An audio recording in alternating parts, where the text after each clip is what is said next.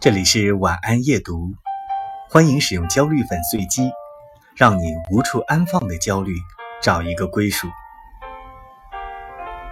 韩剧《今生第一次》里面的一句台词说道：“把时间分成分秒，把自己关在那里面的种族，在地球上，人类是唯一的一个。”今年。周秀娜角逐金像奖影后的二十九加一，涉及步入三十的大龄女青年面对爱情、职业等现实问题的无所适从。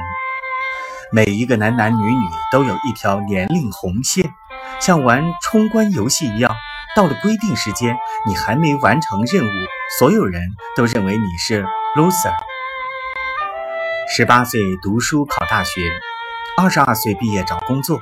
二十七岁结婚生小孩，三十岁升职当主管，不知何时开始，身边人包括我们自己，都不约而同地用这个时间表来检视着人生的轨迹。对年龄的焦虑，实则是对自身的不够自信。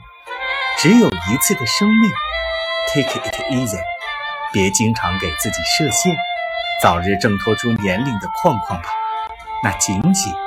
是个数字而已。